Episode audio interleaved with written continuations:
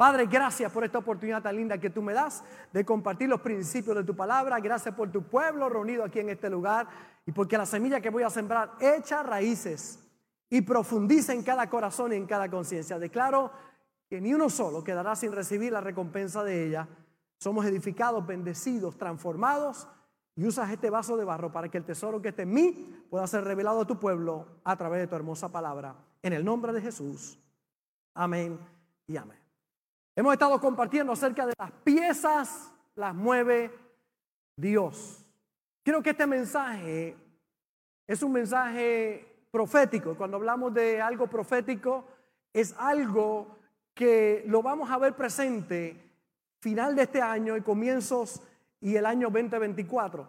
Vamos a comenzar a ver en las cosas que nosotros hagamos cómo es Dios el que está moviendo las piezas. Por eso compartimos este mensaje porque creo que es importante desarrollar fe en las promesas y en la palabra de Dios en nuestra vida y entender que cuando nos ponemos en las manos de Dios comienzan a ocurrir cosas inusuales, cosas que no son parte de lo, de lo cotidiano o de las cosas que deberían pasar. Es cuando cinco panes y dos peces dan para un almuerzo para dos si no está Sammy, porque si está Sammy es solo para él y se queda con hambre. Pero cuando cinco panes y dos peces es la comida de una multitud, cinco mil hombres, sin contar mujeres y niños. Es como cuando alguien está enfermo por 38 años y de momento pasa Jesús y le habla y le dice, ¿quieres ser sano? Ocurre algo que es fuera de lo común. Por 38 años estando allí, enfermo, tratando de entrar a las aguas para ser sano cuando el ángel movía las aguas, pero nadie le ayudaba. Pero un día ocurre algo fuera de lo común. Pasa Jesús y el milagro se manifiesta en su vida. Cosas que no están programadas en tu calendario, pero sí están programadas en el calendario de Dios. Están programadas en la mente de Dios. Pero es para aquellos que se han puesto en las manos del Señor, que comienzan a ver lo extraordinario, lo fuera de lo común en sus vidas. Y hay una historia que me llama mucho la atención. Oro y le pido a Dios cada mensaje que voy a estar aquí, que me dé iluminación. Y por varias semanas tenía en mi corazón un tema en particular, pero el viernes todo comenzó a cambiar. Y vino a mi corazón esta historia en la que medité viernes y ayer sábado, y es lo que quiero compartir con ustedes. Habla acerca del cojo, perdón, de la hermosa aparece en Hechos capítulo 3 y el verso 1. Y dice, Pedro y Juan subían juntos al templo a la hora novena, la de la oración. Mire cómo lo especifica. Iban juntos a la hora de la oración. Poder tan importante que hay en la oración.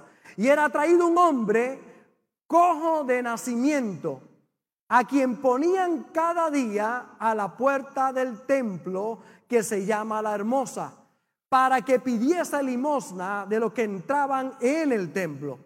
Este, cuando vio a Pedro y a Juan que iban a entrar en el templo, les rogaba que le diesen limosna. Pedro, con Juan, fijando en él los ojos, le dijo, míranos. Pedro y Juan le dicen, míranos. Obviamente el hombre estaba con su rostro inclinado pidiendo limosna. Cuando le está pidiendo dinero, Pedro igual le dice, míranos. Y sigue, entonces él les estuvo atento, esperando recibir de ellos algo. Mas Pedro dijo, no tengo plata ni oro, pero lo que tengo te doy. En el nombre de Jesucristo de Nazaret, levántate y anda. Y tomándole por la mano derecha, le levantó. Y al momento se le afirmaron los pies y tobillos. Y saltando, se puso en pie y anduvo. Y entró con ellos en el templo, andando y saltando y alabando a Dios. Y entró con ellos en el templo, andando saltando y alabando a Dios. Y todo el pueblo le vio andar y alabar a Dios. Y le reconocían que era el que se sentaba a pedir limosna a la puerta del templo, la hermosa. Y se llenaron de asombro y espanto por lo que le había sucedido. Las piezas las mueve Dios. Como un día cotidiano, rutinario, se puede convertir en el día de un gran milagro para la vida de alguien. Observe que la Biblia declara que estaba a la puerta del templo todos los días. Y es que así encontramos a mucha gente a la puerta del templo, pero no entran. En la puerta del templo no pasaba nada, pero las, las piezas las mueve Dios. Y si algo nosotros necesitamos es fe para vivir el tiempo que estamos viviendo. Fe es la certeza de lo que se espera, la convicción de lo que no se ve. Y sentado allí en la puerta del templo, allí este hombre, de momento ocurre algo inusual. Llegan dos personas y él, como siempre hacía, le pedía limosna. Sin embargo, ese día va a ocurrir algo realmente extraordinario. Dice la historia, Pedro con Juan, fijando en él los ojos, le dijo, míranos. Entonces él les estuvo atento, esperando recibir de ellos algo, esperando recibir de ellos algo. Y es que en la naturaleza humana esperar algo. Hay gente que han perdido la esperanza. Hay otros que su esperanza se mantiene viva. Todos los días se levantan esperando algo. Esta historia dice que este hombre era cojo de nacimiento, no paralítico, era cojo. Podía funcionar, pero con dificultades. El cojo tenía los tobillos quebrados, tenía un pequeño defecto que aunque no era visible, lo hacía impedido. En esos tiempos, las personas con impedimento eran menospreciados.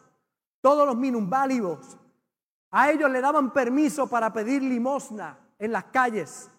Y este hombre no solamente era lisiado de los pies, sino que era lisiado del alma. Esa cojera puede ser comparada con esa falta de autoestima que algunos tienen, con esos complejos que algunos llevan. Los impedidos eran limitados, menospreciados, rechazados. Escuchaba un ciego decir, la verdadera ceguera es la del alma. Aquellos que tienen vista pero no visión, ven con los ojos pero son ciegos en el corazón. Y esa es la limitación peor de todas, pues no se ve a simple vista. Vemos gente que tiene, que tiene vista pero no tiene visión. Hay otros que no tienen vista pero tienen visión. Son visionarios porque en el espíritu han desarrollado las capacidades de creer hay otros que teniendo vista no tienen visión. Son lisiados en cuanto a los sueños, en cuanto a creer. Piensan que no pueden, que es imposible, que no lo van a poder lograr.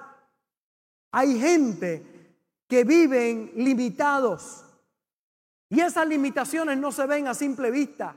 Avergonzados, acomplejados, menospreciados. La pregunta que podemos hacer, ¿qué complejos tenemos o tuvimos, qué complejos hemos tenido en la vida. ¿Cuáles son esas cosas que nos limitan? ¿Cuál es nuestra cojera? ¿Qué es lo que nos hace cojear en la vida? Que decimos, queremos alcanzar esto, pero yo quiero lograr esto, pero quiero servir a Dios, pero una cojera que nos detiene en nuestro caminar. Todos ante el llamado de Dios nos sentimos insuficientes, inadecuados. Yo no sé si usted ha tenido la experiencia alguna vez que se ha escuchado en una grabación. ¿Cuántos se han escuchado alguna vez? ¿No se oye raro usted? ¿Cuántos no se quieren oír? ¿Cuántos ponen la grabación? ¡Eh, ¡Ese soy yo! Yo pensé que tenía una voz varonil, dicen algunos. Y lo que sale es una vocecita ahí que... Algunas damas dicen, pero esa voz. Porque claro, cuando usted habla, usted no se oye con los oídos externos. Usted, oye con el, oído, interno. Cuando usted, usted tiene una grabación, usted se oye con los oídos externos, ¿verdad? Y entonces le suena raro. Hay muchos que se avergüenzan cuando se escuchan. Dicen, ay, ay, yo jamás volveré a hablar en público. Qué raro, la gente se acostumbra. Yo mismo cuando me oigo, me veo por televisión o me veo por la radio. Y ese soy yo, eh, a rayo. Hay algo claro que está saliendo por acá atrás. Usted lo ve, pero yo no lo veo. Gracias a Dios yo no lo veo, pero usted lo ve. Pero sin embargo hay cosas que comenzamos a mirar y que se convierten en ocasiones en piedra de tropiezo para nosotros. En la Biblia esto es un tema muy frecuente. Vemos cómo las piezas las mueve Dios. A David sus hermanos lo menospreciaron porque era un niño. Fue menospreciado por el rey, menospreciado por el enemigo. Goliat lo menospreció. Sin embargo, este jovencito se levantó el fe a creerle a Dios y entendía que las piezas las movía Dios. Nicodemo era pequeño de estatura. Y cuando Jesús iba a pasar por la provincia donde él se encontraba, dice la Biblia que era de noche y se trepó sobre un árbol para poder ver a Jesús. Y Jesús cuando está pasando, que lo conoce todo, lo miró y le dijo, Nicodemo, baja de ahí que hoy es necesario que coma en tu casa. Las piezas las mueve Dios. Los diez espías se veían como langosta frente a sus enemigos. Cuando llegaron a hacer el reporte, fueron doce príncipes, doce fueron a reconocer la tierra. Diez de ellos vinieron diciendo, la tierra es buena, como Dios dijo. La tierra produce, la tierra fluye leche y miel, pero nosotros somos muy pequeños, ellos son gigantes. Parecemos a ellos como langostas. La verdad es que no podremos contra ellos. Era como ellos se visualizaban. Sin embargo, dos de ellos, uno llamado Josué y Caleb, dijeron, no los comeremos como pan. Dios está con nosotros. El amparo se ha ido de ellos y con nosotros está Jehová. El mismo escenario, percepciones diferentes. Hay gente que ante los problemas de la vida piensa que no hay solución. Hay otros sabemos que las piezas las mueve Dios. Y aunque parezca imposible, si Dios lo dijo, lo vamos a lograr. Gedeón se veía pobre, el menor de su casa. Cuando el profeta le habla, cuando el ángel se le aparece y cuando Dios mismo se le aparece, y le dice, varón esforzado y valiente, dice, oh, yo soy pobre, el menor de mi casa, yo no voy a poder lograr. Sin embargo, Dios le habla directo, le dice, lo que yo te mande, tú lo vas a hacer y tú vas a conquistar. Porque en ocasiones nos sentimos inadecuados, insuficientes. Y oiga, eso no solamente le pasa a usted, nos pasa a todos. A mí me pasa constantemente. Tengo que depender de la gracia de Dios porque veo que es tan grande lo que Dios hace y tan pequeño que me puedo mirar. Sin embargo, he aprendido con el tiempo que no tiene que ver conmigo, que tiene que ver con Él, que las piezas las mueve Dios. Los complejos pueden venir de diferentes fuentes, los hermanos, la familia, que pueden ver como el, el patito feo de la casa, cuántas cosas te miran. Y hay gente que te menosprecia. Le pasa mucho a los adolescentes que ellos quieren ahora sentirse que son autosuficientes, sentirse que son apreciados por sus padres, amados y respetados por ellos. Por eso cuando, cuando Carlitos va creciendo y el papá le dice Carlito, dice, no, no, yo soy Carlos.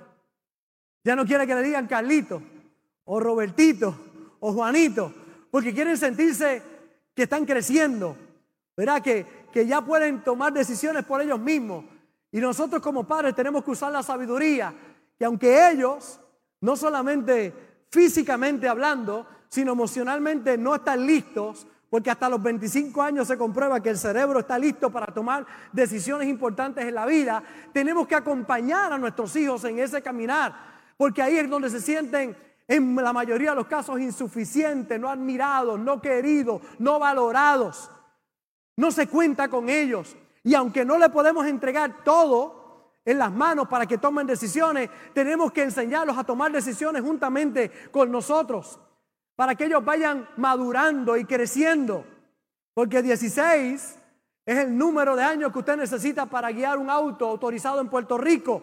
Pero hay gente que tiene 40 y todavía no debería tener un auto en las manos. No está listo para un auto, no son maduros para eso. Hay jovencitos de 16 años que sí lo tienen. Hay padres que dicen, es que tiene la edad para tener un auto. No, mi hermano, quien decide eso no es el gobierno. Quien decide eso es usted como padre para entregarle algo en las manos a un muchacho y que sea responsable y maduro para poder llevar eso. Importante que entendamos que todos necesitamos sentirnos de alguna manera admirados, queridos, reconocidos. Y en ese caminar tenemos que usar nuestra sabiduría. Hay muchos que en su casa fueron rechazados. Tú no sirves, tú no vales, tú no puedes. Imposible que Dios te pueda usar. Tú eres imperfecto. Aquel hombre todos los días lo llevaban allí, pero pedía y no, no levantaba su rostro, avergonzado. Se sentía menos ante la sociedad. Los sobrenombres que algunos ponen. ¿A cuántos le pusieron sobrenombres? ¿Cuántas cosas?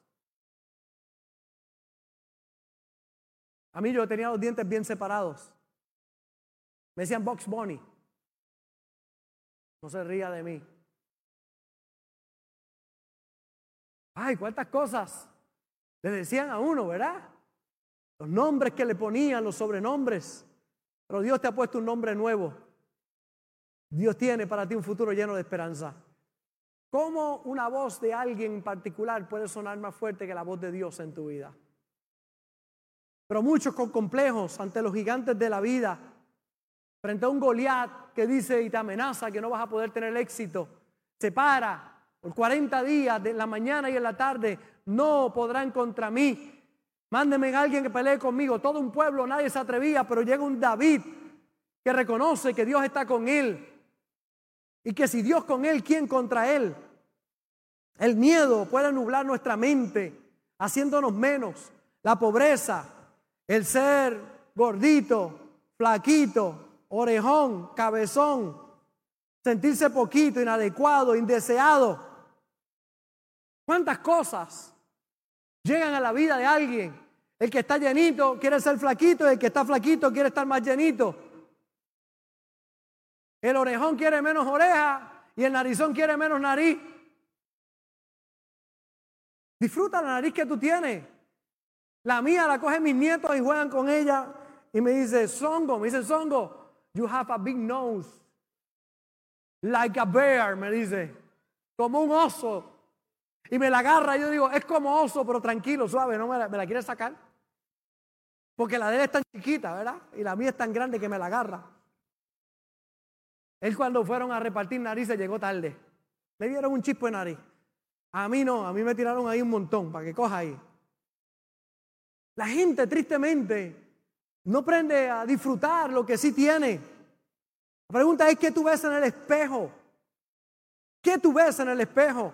No es lo que otros ven, es lo que tú ves. Tienes que saber que las piezas las mueve Dios y que Dios te quiere usar y te ama tal y como tú eres. Tú eres único, irrepetible especial. Nadie como tú, cuando Dios te hizo, rompió el molde. Gracias a Dios, ¿verdad? Un Sami sobre esta tierra, nadie más.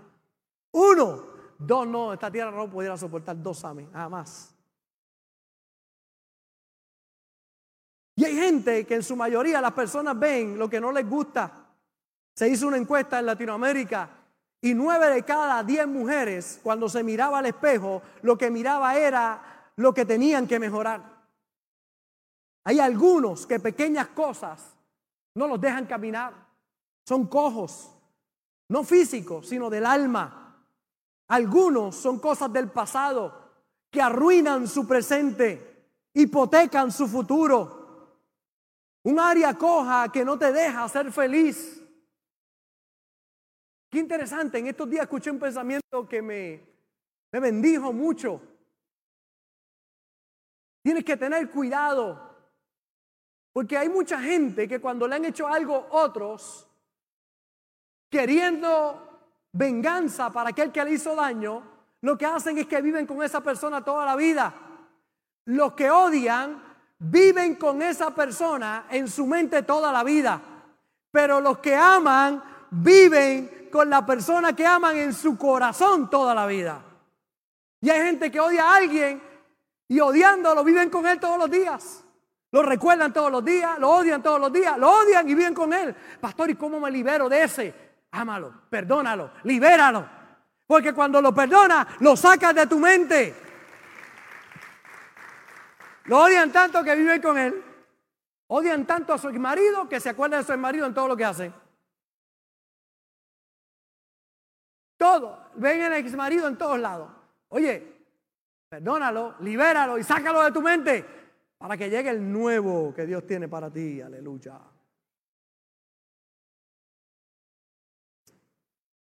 Hay algunos que dicen si hubiera tenido hijos. Otros dicen si no hubiera tenido hijos. Algunos dicen si me hubiera casado. Y otros dicen si no me hubiera casado. Cada cual llega a sus propias conclusiones. Y muchos se descalifican sin entender que de ahí Dios puede hacer algo grande. Algunos piensan que nunca dejarán esa adicción a la pornografía o ese deseo por personas del mismo sexo o esa tentación de adulterar. Son personas que se ven bien, pero están cojos del alma. Piensan que son insuficientes y que jamás tendrán esperanza. Hay algunos que podrían ser más santos de lo que son, más consagrados, pero hay una cojera que ni su esposa o su esposo conoce. Se sienten indignos, sucios, que jamás los escogería el Señor. Y Dios te está llamando a servirle, pero dice, estoy cojo, pastor. Y si tú comprendieras que el Señor te sana para que alcances a otros, y muchos tristemente están entretenidos en sus pequeños problemas, sin ver lo grande que Dios tiene para sus vidas, sin entender la gracia de Dios, que es el favor inmerecido. Y que hoy el Señor te está diciendo, viniste a mí y yo quiero hacer una obra grande en tu vida. Que dejes esa cojera, que te sanes hoy física, emocional, mentalmente. Que entiendas que hoy puedes levantarte y alcanzar todo lo que Dios ha prometido para tu vida. Hace un tiempo atrás alguien me testificaba lo que Dios había hecho en su vida. Como oyendo el mensaje de diezmar y ofrendar por mucho tiempo, se había descuidado en su vida económica y cómo iba para atrás, para atrás, hasta que decidió tomar una decisión. Y dice, cuando hice esa decisión, todo comenzó a cambiar. Empecé a ver cómo Dios mueve las piezas. Empecé a dejar de depender de lo que tenía y empecé a creerle a Dios con todo mi corazón. Porque son pequeñas cojeras que nos detienen. Hay una en la Biblia que habla de la suegra de Pedro, la historia. Tenía fiebre, estaba acostada, pero ocurre algo extraordinario en Lucas capítulo 4, verso 38. Entonces Jesús se levantó y salió de la sinagoga y entró a casa de Simón la suegra de Simón, la suegra de Pedro, tenía una gran fiebre y le rogaron por ella. No dice que fue Pedro, pero yo estoy seguro que Pedro estaba orando por su suegra. E inclinándose hacia ella, reprendió a la fiebre y la fiebre la dejó. Y mira el detalle tan lindo que termina el verso diciendo, y levantándose ella al instante les servía. Ella estaba enferma, estaba en cama, una gran fiebre. Jesús llega, la sana inmediatamente se levanta a servir. Pastor, ¿para qué Dios me sana? Para que sirvas. Te sana para que sirvas. Te sana emocionalmente, espiritualmente, físicamente, para que sirvas. Para que te levantes a servir a otros. El propósito de Dios en tu vida y en la vida de tu familia. La pregunta es, ¿qué te paraliza? ¿Cuál es tu limitación, tu fiebre que no te deja servir? Pastor, es que hay situaciones en el matrimonio. Yo tengo 34 años celebrando con la pastora, pero es que este es un reto de todos los días. Claro, cuando comienzas un matrimonio es un tiempo de ajustes. Ese primer año le llaman el año de papel. Es un año de, muchos ajustes, donde empezamos a mirar a las personas y decirle, eso yo no lo sabía, que mucho yo oigo en consejería, yo no sabía eso, si yo llego a saber eso no me caso. Pastor, ahora estoy viendo cosas que antes no había visto. Es verdad. Vas a ver cosas que antes no había visto, pero qué bueno por la fe, por la paciencia y la perseverancia, porque contigo también están teniendo paciencia. Y es mutuo, es un tiempo de ajustes. La pastora y yo en las diferentes etapas de nuestra vida matrimonial hemos tenido que hacer ajustes y trabajar y perdonarnos muchas veces y tenernos paciencia y tolerarnos. Pero es lo que ha hecho que estos 34 años hoy podamos decir que Dios ha estado con nosotros, que hemos vencido, que vamos hacia adelante, que le creemos a Dios. Porque hemos puesto nuestra vida en las manos de Dios y Él mueve las piezas. Abrimos nuestros oídos para que nos aconsejen, para que guíen nuestros pasos. Pero qué interesante que cuando te pones en las manos de Dios, Él mueve las piezas. Lo importante es que le permitas a Dios obrar y que en el día de hoy le digas, Señor, obra en mi vida, dame sabiduría, guía mis pasos. Hay personas que están al alcance de mi voz en este día.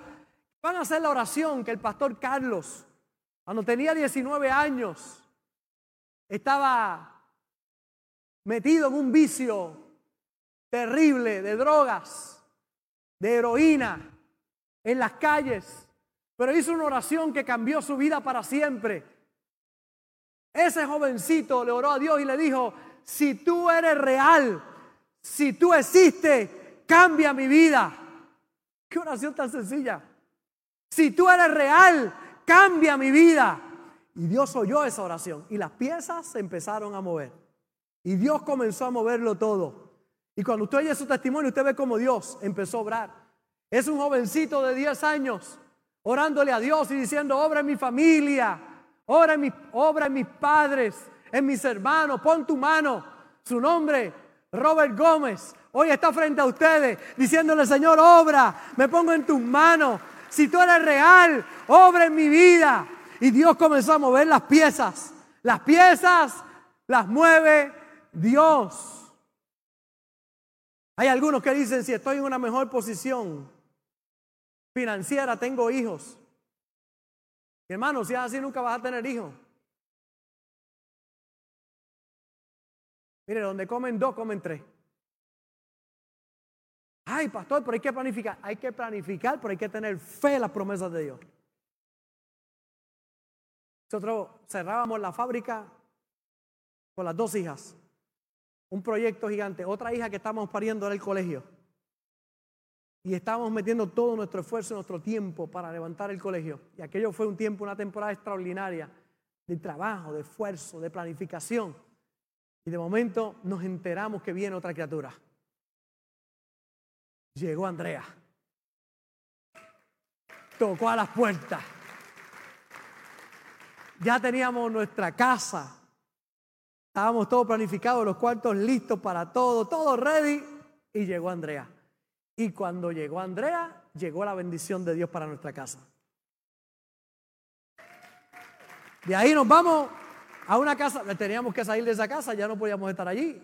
Había llegado otra criatura y llegó a la casa donde llevamos 21 años ahí viviendo, una casa mucho más linda, más espaciosa. ¿Quién nos obligó a eso? Creerle a Dios porque venía una criatura de camino. Y Dios abrió puertas, nos bendijo. Es fe en las promesas de Dios. Hay algunos que dicen, si no hay oposición, comienzo el negocio. Mi hermano, si así nunca vas a comenzar. Tienes que lanzarte en fe. ¿Cuál es la cojera que te detiene? Y si fracaso, pues te levantas otra vez. No pasa nada. Pastor, abrí el negocio y tuve que cerrarlo. Pues vuelve y levántate. ¿Cuántos aquí han tenido tropiezo y han fracasado? Levanten la mano. Vamos, ¿dónde están los, de la escuela del fracaso? ¿Dónde están los de la escuela del fracaso? Y nos levantamos otra vez.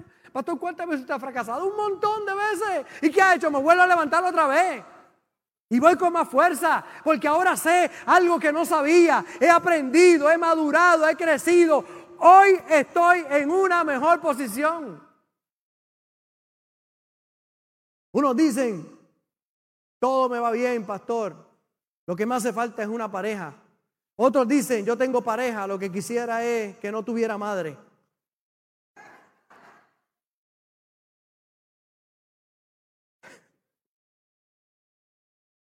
Otros dicen, a mí me falta dinero. Otros tienen una incapacidad. Otros que son muy jóvenes. Otros que son muy viejos. Otros me falló el un pastor o los líderes de un ministerio me hirieron. Todos tenemos una área donde cogíamos. Hay personas que dicen, me falta una cosa y con eso sería feliz. Mi hermano, cuando la tenga, hay que seguir creyendo. Yo he visto gente que ha orado por una casa más grande. Quiero una casa más grande, Señor. Si tú me das la casa más grande, tú vas a ver, Señor, esto es una cosa. Y el Señor le da la casa más grande y ahora tienen que limpiar más cuartos, tienen que limpiar más. Tan alto de la casa grande esa. Entonces, van a estar altos siempre, mi hermano. Hay gente que no importa qué, se van a estar quejando. Saca la queja de donde estás. El momento que estás viviendo, disfrútalo, alégrate. Dale con todo. ¿Cuál es la cojera que no te hace disfrutar la vida? Pastor, usted no sabe el problema que estoy viendo, pero ahora, en este momento estás aquí, en la casa de Dios, con aire acondicionado, con un pastor bien elegante de frente predicándote. Un lugar donde la gente tiene un espíritu de echar hacia adelante. Disfruta de este momento, disfruta cada momento de tu vida. Se pasan momentos difíciles, sí, pero que aunque ande en valle de sombra de muerte, no temeré mal alguno porque tú, Señor, vas conmigo. ¿Cuál es la cojera que no te deja disfrutar? ¿Cuál es la cojera que no deja que tú puedas ver lo que sí tienes? Y deje de estar mirando lo que no tienes. Cuando disfrutas lo que sí tienes, lo que no tienes vendrá. Todos hemos estado ahí. La realidad es que un encuentro con el Señor lo puede cambiar todo. Él quiere sanarte hoy para que le sirvas, porque las piezas las mueve Dios. Deja ya las excusas o las limitaciones. Porque si te pasas mirando eso y enfocándote en lo que no tiene, te estás perdiendo lo que el Señor puede hacer. Este hombre cojo estaba en la puerta. ¿Quién se sienta en la puerta? El que no se compromete, el que ni está dentro ni está afuera. El que está de lejos, observando, sabe lo que pasa adentro y sabe lo que pasa afuera, pero él no es parte de eso. No está afuera completamente, pero no está dentro completamente. Hay gente que viene a la iglesia y está en la puerta de la iglesia, ni adentro ni afuera, viviendo una doble vida, esa es la cojera, el pecado. Vienen a la casa de Dios, reciben la palabra, pero salen allá afuera y no dan testimonio. La cojera es que tristemente no han tomado una decisión seria de servir a Dios con todo su corazón. Cantan el domingo, pero el lunes hablan malo. Con la mano ayudan el domingo, pero hacen otras cosas malas con esa propia mano. Son los que viven a medias, cojos, en la puerta del templo. Son los casi salvos. Los que casi están persuadidos, pero son cojos. A esa escena llega Pedro y Juan. Y eso es importante, porque Juan es amor. Cuando hablamos del, del apóstol Juan, es el discípulo del amor. Pero Pedro es poder. Se conoce como el apóstol del poder. De hecho, con su sombra, los enfermos se sanaban. Pedro llegó un momento en que caminaba y la gente sacaba a los enfermos a las calles y la sombra de Pedro sanaba a los enfermos. Porque Juan nos habla de amor, Pedro nos habla de poder. Y Pedro, el poder, le dijo, mírame, míranos, levanta tu rostro, eleva tu visión, mira con fe, para que puedas recibir un milagro. Porque Dios quiere sanarte para que le sirvas. Que determines tu vida ya para servir al Señor, sano de cualquier impedimento, echando todo complejo y limitación a un lado. Hoy mi oración es directa para ti. Levántate y anda. Levántate y anda. La interpretación de muchos cuando habla de esta historia es que Dice que Pedro le dijo estas palabras, no tengo oro ni plata, pero lo que tengo te doy. Entonces dicen que Pedro andaba sin dinero. Puerto Rico decimos andaba peleado, pelado, que no tenía dinero. Y eso no fue lo que estaba diciendo Pedro. Pedro estaba diciendo, ni el oro ni la plata resuelven tu, resuelven tu problema. Tú has recibido por muchos años oro y plata y sigues ahí acostado. No es el oro ni la plata lo que tú necesitas. Porque hay gente pidiendo cosas que no necesitan. Pastor, yo necesito más dinero. Tú necesitas a Jesús. Pastor, yo necesito sanidad. Tú necesitas al que sana. Pastor, yo necesito que Dios obre mi matrimonio. No, tú, tú necesitas al que obra en los matrimonios. Entonces la gente ha estado buscando las añadiduras y no buscando al que añade las cosas. Mateo 6:33, buscad primeramente el reino de Dios y su justicia y todas las demás cosas serán añadidas. Habla de comida para comer, de vestido para vestir, habla de la provisión de Dios para tu vida. El reino de Dios primero y las demás cosas serán añadidas. Entonces Pedro le está diciendo, tú no necesitas oro ni necesitas plata. Yo te puedo dar eso y vas a seguir cojo. Pero hay algo que sí yo tengo. Hay algo que va a transformar tu vida. Hay algo que va a hacer que te levante y no tengas que pedir. Tú vas a producir. Tú no vas a estar en la posición del que pide. Tú vas a estar ahora en la posición del que da. A ti te digo, levántate y anda. ¡Ah! ¡Qué poderoso! Y el hombre se levanta, brinca, salta, entra al templo saltando y alabando a Dios. Yo sé que hay dos o tres que ven algunos que vienen aquí a esta iglesia que se emocionan mucho en la adoración, adoran a Dios, canta y dicen, para allá, mira ese, y en esa iglesia, mira cómo canta, claro, porque tú no has sido cojo como él lo fue, porque tú no entiendes de dónde viene esa persona. Cuando tú entiendes de dónde viene esa persona, entiendes su gozo y su alegría y su pasión por Dios. Yo no juzgo a nadie, mi hermano. Hay gente que alaba a Dios, tranquilito, ¿eh? gloria a Dios. Y hay otros que brincan, que saltan, que adoran a Dios. Tú no sabes qué ha pasado en su vida. A este que el Señor, usted sabe que está el cojo por tantos años, impedido, y de momento usted tener pies. ¿Cuántos estarían danzando en todo el culto? Brincando en todo el culto. Hay dos o tres que como siempre han tenido sus dos piernas, no se levantan a cantarle al Señor. Ah, claro, como tú siempre las has tenido. Como tú nunca te ha faltado piernas, pues tú te ah, están cantando y yo, ah, pues yo me siento aquí.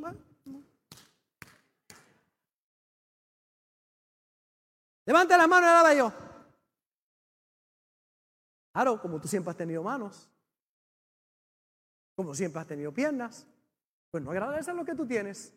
Pero el que no ha tenido y de momento las tiene, ¿ah? ¿qué pasa con esa persona? Danza, brinca. Esa es la que vamos a cantar ahorita, ¿verdad? Dile a Vicky que la cante. Danzando la temporada. Entonces encontramos a alguien danzando y dice, mira ese, mira, qué religioso. Mira, papá, que, ese era cojo. Ese era paralítico. Ese estaba perdido. Su vida no tenía salida. Cuando yo veo la pasión de Tito, de Tito Pari, yo veo su pasión, porque se supone que él estuviera muerto. Pero Cristo llegó a su vida y lo transformó, lo cambió. A este bacalao que está aquí, se llama Sammy. El bacalao mayor de esta iglesia. A ese hombre se supone que estuviera muerto y no abrazándose ahí con su esposita ahí lo más tranquilito y que le acaba de comprar una guagua nueva a la mujer. Esa es una bendición buena. ¿eh? ¿Ah? ¿Ah? Se supone que no estuviera ahí. En la segunda silla tengo un, un ex babalao. Era babalao, espiritista, brujo, de todo lo que usted se puede imaginar. Celebraba Halloween, porque los cristianos no celebramos Halloween, pero él celebraba Halloween. En la oscuridad y cuántas cosas. Y de ahí Dios lo sacó y lo salvó y le entregó una princesa que le entregó una guagua nueva hoy también. Me cago hoy el día de la guagua nueva. Supone que estuviera chavao. este le gustaba la marihuana. Pero le gustaba de verdad la marihuana. Y Dios lo transformó. Y lo cambió. Yo los conozco. A todo esto yo los conozco de dónde vienen. Yo sé lo que Dios ha hecho en su vida. Por eso cuando yo los veo en las misiones metidos allá, adorando a Dios y sirviendo a la gente, yo sé por qué ellos lo hacen, lo hacen de agradecimiento, porque Dios cambió su lamento en baile y los bendijo. Claro. Por eso veo al cojo brincando. Y usted sabe qué hicieron los religiosos. ¿Qué es eso? ¿Y quién sanó a este hombre? Y fueron y lo entrevistaron. Y le dijeron, ¿quién hizo eso? Y dijo, mira, yo no sé ni quién es. Pero vino un hombre y me dijo, levántate y anda. Una cosa yo sé, antes yo era cojo y ya no soy cojo. Te van a decir, y tú vas a esa iglesia Fuente de Agua Viva, que eso es falsa doctrina, que tú has metido ahí, en esa iglesia, con ese pastor payasito. ¿Qué tú haces ahí? Yo no sé. Pero antes yo estaba perdido y ahora el Señor me ha encontrado. Antes estaba enfermo y ahora estoy sano. Antes yo estaba triste y deprimido y Dios ha cambiado mi vida. Yo no sé. Pero usted va a ver que la mayoría de la gente que nos va a criticar son gente amargada. El diablo te va a llevar, te vas para el infierno. Y nosotros en el cielo, disfrutando lo que Dios tiene para nosotros. Usted, no, usted tiene que entender que cuando usted entiende que las piezas las mueve Dios, usted está tranquilo en las manos de Dios. Pero yo quiero orar en el día de hoy. Porque es importante que tú digas las palabras que son claves. Si tú eres real, revélate a mi vida, Señor.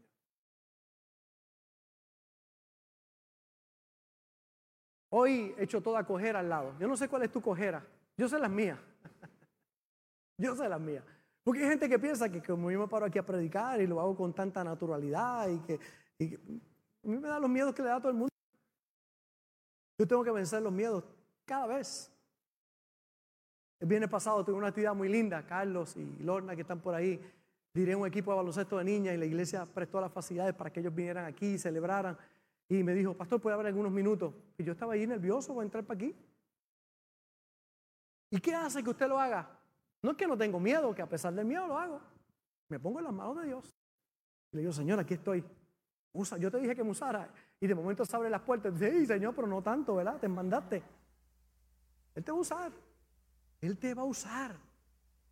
Pero tienes que ponerte en sus manos y decirle en el día de hoy, Señor, ayúdame con esta cojera. Trabaja en mi vida. Porque entonces vas a comenzar a ver que las piezas las mueve Dios. Yo lo pude ver en mi vida. Dios trajo a mi vida personas importantes. Y a través del tiempo, como yo le decía, Señor, úsame, los trajo a mi vida para que me guiaran.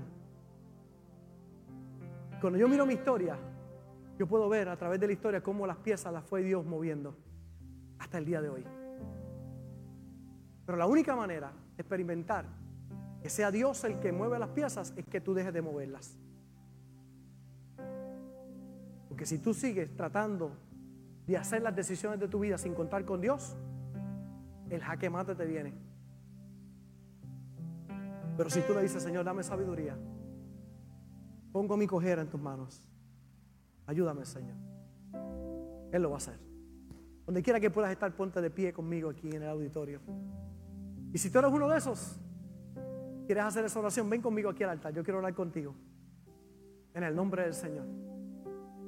Pero ven con tu cojera, por favor, tráela. Trae la cojera para acá. Hay un marido que dijo, te voy a llevar a mi mujer, aquí está la cojera mía. No, no.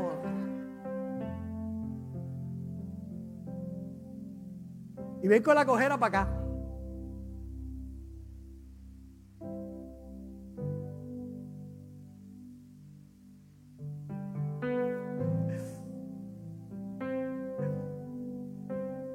Las cosas que más usted va a experimentar cuando usted decide echar hacia adelante en la vida el que se mantiene neutral no experimenta esto. No sabe lo que es esto. Pero aquellos que aspiran a cosas grandes en la vida, hay algo que va a tocar a tu puerta todo el tiempo y es el miedo. Para decirte tú no puedes, no lo vas a poder lograr, no lo vas a poder hacer.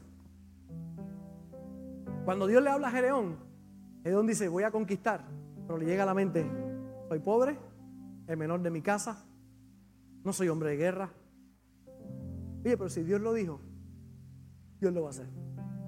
¿En quién tú vas a confiar? ¿En tu cojera o vas a confiar en Dios? Entonces, cuando Dios lo mira, mira a Gedeón y le dice, varón esforzado y valiente, y el tipo está temblando. El hombre está temblando, está asustado, está huyendo de los madianitas. Y en medio de eso, Dios le dice, varón esforzado y valiente. Yo me imagino él mirando y dice, ¿a quién, ¿a quién le dijo eso? A mí no, a mí no es. No había más nadie, eres tú. Porque Dios no estaba viendo su momento presente, Dios estaba viendo lo que iba a pasar en la vida de Gedeón. Si yo hoy que veo ¿verdad? lo que Dios está haciendo con el ministerio, con todas estas cosas, si eso el Señor me hubiese mostrado cuando yo estaba de niño, ¿no? Papá alcohólico, mamá depresiva, situaciones, ¿qué puede salir de aquí? ¿Qué Dios puede hacer con esto? Mucho si te pones en las manos de Él. Él empieza a mover las piezas. Ahora yo verme en las misiones, bendiciendo miles de niños, miles de niños, una cosa espectacular. Yo voy con Tito por allá, nos metemos en esos montes. Y entonces empieza a pensar, le sale la cojera, porque este cojo dos veces. Bueno, ya no, porque le cambiaron la cadera, se pusieron nuevas, pero, pero fue a las misiones cojo, iba, pero iba subiendo, cojo iba conmigo. Pero le salía la cojera el alma también, me decía, tú estás bien loco, me decía. Subiendo esos montes me decía, tú estás bien loco, va a meterte aquí. Y de momento subíamos unos cuantos millas más y me decía, más loco estoy yo que te sigo, me decía él. Dos locos por allá en las montañas. Porque hemos, le hemos querido a Dios con todo nuestro corazón. Para bendecir, para alcanzar a otros, para que Dios nos use. Y yo te invito para que como la suegra de Pedro, que el Señor la sana, y dice que inmediatamente se levantó a servir, te levantes a servir. Pastor, a mí, sí a ti. ¿O usted cree que Pedro no tenía problemas con eso? había negado a Cristo tres veces. Le preguntaron por Cristo, dijo, no lo conozco. Volvieron a decirle, tú eres uno de ellos, yo jamás. Y por tercera vez alguien le dijo, hey, tú eres de ellos, tú eres de fuente de agua viva. Y dice que maldijo. Pedrito. Empezó a hablar malo. Y le dijeron, ah, obviamente tú no eres de fuente de agua viva, porque los de fuente de agua viva no hablan así. Así que lo dejaron quieto. Y el gallo sonó gallo está dormido hoy. Y el gallo sonó.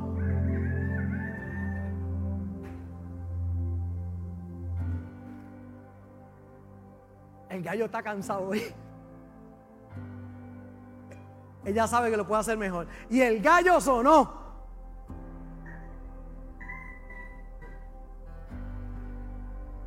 Y cuando sonó el gallo, Pedro le cayó una depresión que se fue a llorar. Y lloró toda la noche. Toda la noche, deprimido. Dice que volvió a las redes otra vez, a, pescar, a su trabajo anterior, volvió. Dice que estaba desnudo. A la depresión, eh, se quitó hasta la ropa. Y Jesús estaba en la orilla. Y le dijo, hijitos. Lindo el Señor, ¿verdad? No le dijo, pecador, hijo del diablo. No le dijo eso. Al que lo había negado, al que maldijo, al que habló malo. Le dijo, hijito. Ajá. ¿Han pescado algo? No. Tiren a la derecha. Esa voz como que yo la, como que yo la conozco. Y cuando tiraron la red a la derecha, empezaron los peces a meterse y a meterse. Y Pedro dijo, ese es el Señor. Dice que se vistió y se tiró al agua. Y llegó a la orilla y ya Jesús tenía, mire, preparadito los sanguchitos y tenía todo listo. Pastor, y el Señor me va a amar así como, te tiene pescado en escabeche, con tostones, aguacate, en la orilla. Y me imagino a Pedro mirándolo. Estaba esperando el regaño. Estaba esperando que Cristo le dijera algo. Esto no tenía nada contra él, como no lo tiene contra ti tampoco. Él te ama. Pastor, soy imperfecto. Él lo sabe. Y sabe que yo soy imperfecto también. ¿Y qué tengo que hacer? Ponemos en la mano de Dios. Decirle, Señor, ayúdame. Así que en este día dile, Señor, ayúdame. Con todas mis imperfecciones, con todos los errores que he cometido, con lo que la gente sabe y con lo que la gente no sabe. Porque todos nosotros tenemos secretos que la gente no lo sabe. Pero Él sí lo sabe. Y aún así te ama. Y pagó un precio grande por ti en la cruz del Calvario. ¿Y qué tenemos que hacer hoy? Recibir su perdón, pero también recibir su amor en nuestra vida. ¿Para qué? para ser sanos, para servir. Él te va a usar. Él te va a usar. Te va a usar de manera especial. Gracias por conectarte con nosotros. Ha sido una hermosa bendición poder compartir contigo la palabra de Dios. Te pido dos cosas. Número uno, comparte con alguien más. Que otros también puedan ser bendecidos por la palabra. Y número dos, envía tu ofrenda para que podamos continuar llevando el mensaje de fe y de esperanza a tanta gente que lo necesita. Lo puedes hacer a través de ATH Móvil en donaciones Fuente de Agua Viva Vega Baja o a través del PayPal Fuente Vega Baja. Si no das, no pasa nada. Pero si das, Él ha prometido abrir las ventanas de los cielos y derramar bendición hasta que sobre y abunde. Muchas bendiciones.